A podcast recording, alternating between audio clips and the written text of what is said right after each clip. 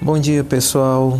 Conforme combinado, esse é o áudio sobre sinonímia e antonímia, cujo objetivo é complementar é, a leitura de vocês, que você dos textos que eu enviei para vocês e também sanar algumas boa parte das dúvidas que eu vi no, no, no, fórum.